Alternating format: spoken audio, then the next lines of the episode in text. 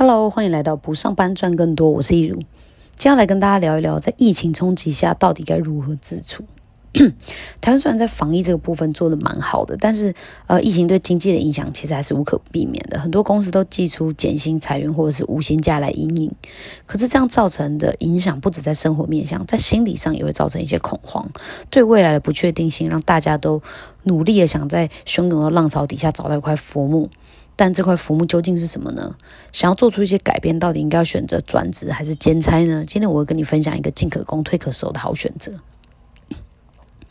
刚过农历年一个多月了，很多人原先啊都是预期说啊，领完年终放完年假之后，就趁现在这段时间开始骑驴找马这样。但因为从去年延烧至今的疫情影响，很多产业已经受到重创，但是还没有复苏，所以大多数的公司早早就已经表明，今年是不会有年终奖奖金的。根据调查，大概只有四成的公司在今年是有发年终奖金的，而且其中有三成五表示啊会少给一点，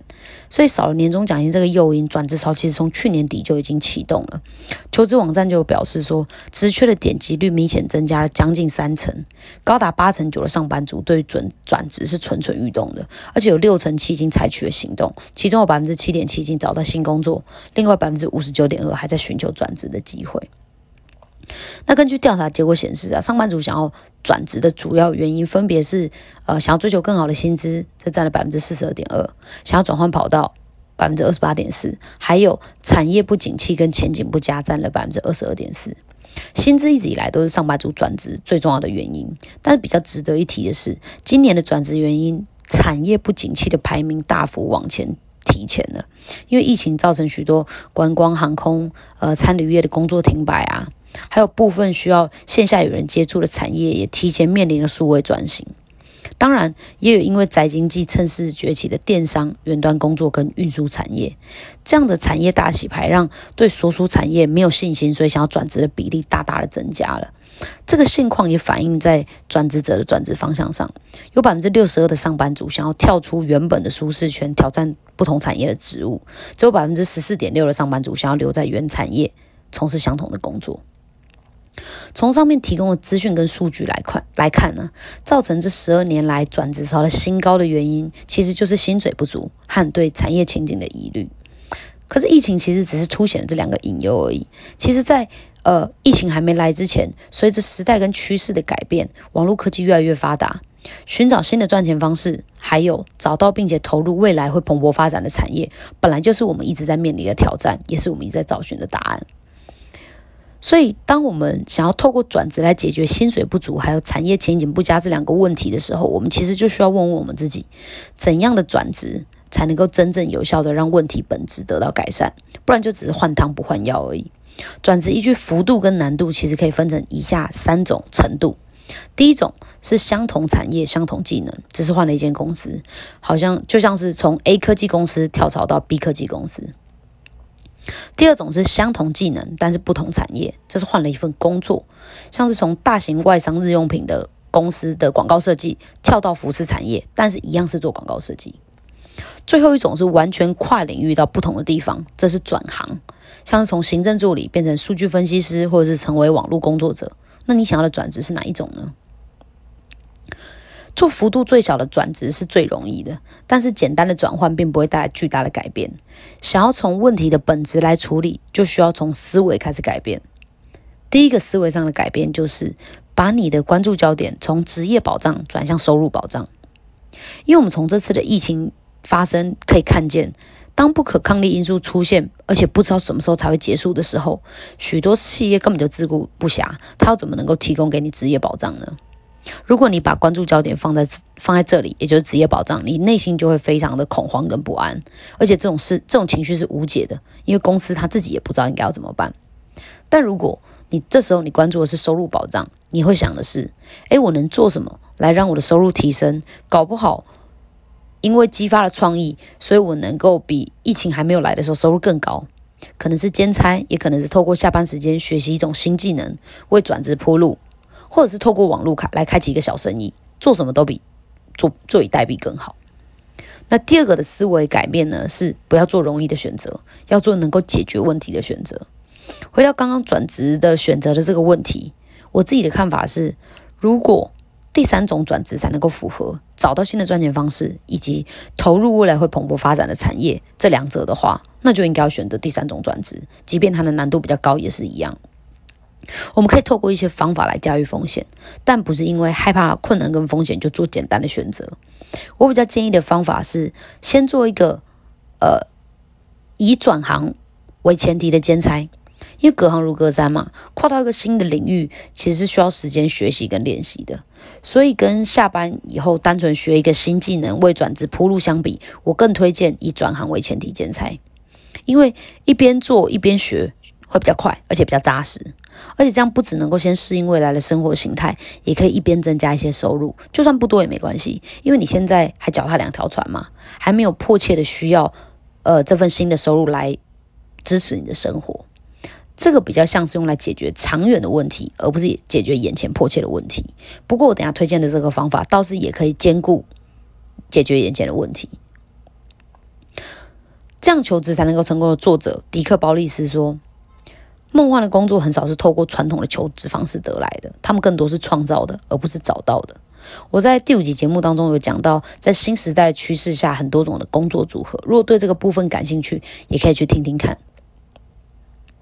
其实我相信很多人都知道，梦幻工作是找不来的，而且也想要跳脱舒适圈，做一些新的尝试。呃，想要用兴趣赚钱，想当网红，想要不要上班，可以透过网络来开启一份属于自己的事业。这些在以前看起来不切实际、痴人说梦的幻想，在今时今日其实都是有可能的，因为已经有很多人已经做到了。而我们需要做的就是打开自己的心胸跟想象力，去找寻现在什么是在风口浪尖上的新趋势，并且有计划的投入，这样就可以达成。接下来我要分享的就是一种其其中一种现在很盛行的网赚方式——联盟行销。那什么是联盟行销呢？联盟行销 （Affiliate Marketing） 又被称作伙伴计划。那我自己比较喜欢叫它素人夜配，因为我觉得这样比较精准。配合的方式是厂商或者是店家透过网络跟部落格、部落客、网红、个人推广者合作，请他们在网络上宣传自己家的产品或者是服务。当有人点击推广者提供的链接并产生购买行为的时候，厂商就会分润给协助推广的这个合作伙伴，推广者就可以赚取佣金。至于推广的方式是不受限制的，不论是透过自己的网站或者是社群平台，还是 YouTube 频道、部落格，甚至是 email 名单等等都可以。大部分联盟行销分润方式是以单笔计算的，佣金一般都是用产品的售价的百分比来计算，但比较大的组织也会根据推广的程度不同来给予不同的佣金抽成，分享的越多就能够拿到越高爬数的奖金。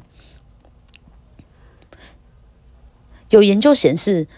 呃，全世界联盟行销的产业价值高达六十五亿。从书籍、手表、服饰、日用品等实体产品，到课程、旅游行程、软体服务等等，几乎什么东西都能够联盟行销。产业横跨零售业啊、个人财务、呃、游戏产业、旅游业、教育、出版业等等。只要你看到点击我的专属链接，享有八五折优惠哦，或者是点选下方链接，就可以得到十四天的免费试用的软体服务。又或者是部落格里面，部落格里面直接进入的那种超链接，点击以后会连接到店家的官网。还有美妆博主在教化妆，说底下有附购买链接哦，这些都可能是联盟行销的影子。它其实已经渗透到我们每一天的生活，只是我们不一定有发现而已。既然它已经变成我们生活当中的常态，那我们就可以想想，我们可以怎么运用这个全新的方式来增加自己的收入保障。那联盟行销的优势究竟是什么？为什么它会这么盛行呢？因为对业者来说，借由推广者的协助，可以快速提升商品或服务的能见度，还有销量。而对于推广者来说，他们除了拿捏给予价值跟分享产品的比例之外，联盟行销对他们来讲是低风险也零成本的事。推广者不需要拥有自己的产品，只需要协助业主曝光产品，也分享自己的产品体验心得。当有人透过链接购买的时候，就能够。获得利润回馈，也不需要承担产品或服务的物流、金流、退换货等问题。所以，只要他们的只要他们推广越用力，就能够赚越多钱。同时，业者也能够有更多的获利。不论是对业主或是推广者来说，都是一个双赢的结果。很多网红啊，在有了有流量之后，呃，想要设法变现。除了 YouTube 频道或者部落格的广告费以外，业配是最常见的方式。那联盟行销其实是就是一种制度完整的业配方式，而且素人也可以。因为我们虽然没有个几万追踪，但我们也有自己的朋友圈啊，这是我们的影响范围。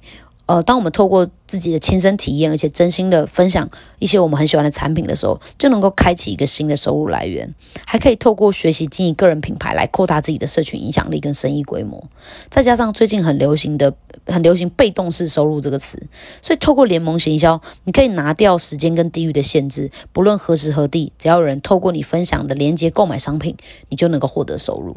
所以，如果你是一个呃想要兴趣赚钱、想开启第二份收入，或者是对网网赚跟在网上经营个人品牌很感兴趣的人，联盟行销其实会是一个很好的方式，让你以转转行为前提兼财。只是在选择合作计划的时候，要把自己最重要的资产放在第一位，那个资产就是我们身边的人，还有我们的粉丝对我们的信任。这是从你持续给予他们的价值累积而来的，所以任何会破坏信任的事情都不能做。在选择合作的商品，一定要亲身体验过，并且真的很喜欢或者觉得很有效，也安全才做分享。不能把赚钱当成第一考量，不然就无异于杀鸡取卵，是没有办法长久的。那在选择合作机会的关键考量点，除了产品的品质以外，还有佣金的分润比例跟这个商品的特性是不是可以重复消费的回购性回购性商品。如果一直推广那种一次性购买的商品，那就得要无限上纲的扩充流量。但是其实会回购的才是好生意，也才能够持续带来稳定成长的收入。再来就是如何规模化的问题了，也就是如何在付出的成本不变的情况底下，完成更多的转换，不论是让更多人购买，还是让已经购买过的人购买其他的商品。那这个部分就有赖于你对受众的了解，还有网络科技跟行销技能的运用了。最后一个部分则是，它最好可以透过网络跟社群来倍增你的时间跟生产力。这是什么意思呢？比如说，我用了一个 YouTube 专属的市场调查服务软体，我觉得很棒。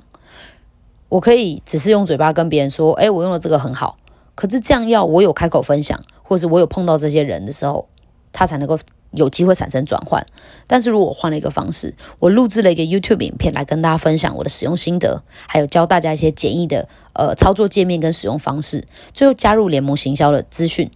这样我不只提供了有有用的价值给观众，只要这个影片多被观看几次，我就有多几次机会来达成转换。要不要买是由观众自己决定的，他们有需要才买。影片里不会有推销的内容，这样我只花一次的时间成本还有心力。去做这个影片，这个影片就能够在我睡觉的时候、吃饭的时候、做任何事的时候持续帮我做生意，或者是你在个人社群上分享自己使用觉得非常好的保养品，描述它帮你改善了什么困扰、你的问题，还有一些简易的保养概念，并且附上附上购买链接，这样也是只要持续有人看到这篇贴文，就在帮你曝光。你只需要想如何提高贴文的触及率就好，不用再花时间产出一样的内容。这样子是非常能够省时间，然后也能够拔掉地域限制的。所以总结来说，我觉得透过社群来建立个人品牌，加上内容创作，还有联盟行销，是一个很好的搭配组合。透过建立个人品牌，跟受众建立信任。扩大流量，运用内容创作给予价值，而且抽掉时间跟空间的限制，最后用联盟行销来变现。这个方式可以适用于任何产品，你们也可以开始尝试看看。如果你们觉得这听起来好像很不错，但是不知道可以怎么做的话，可以参考一下我的没有一技之长也可以在家赚钱的自由工作指南，我会把它放在说明栏里。如果有需要的，可以自行填表领取，它是免费的。那今天节目就差差不多到这边喽，希望今天内容对你们有帮助。如果你还想了解其他不上班赚更多，还有把自己活好的秘密，欢迎按下订阅。我们下期节目再见喽，拜拜。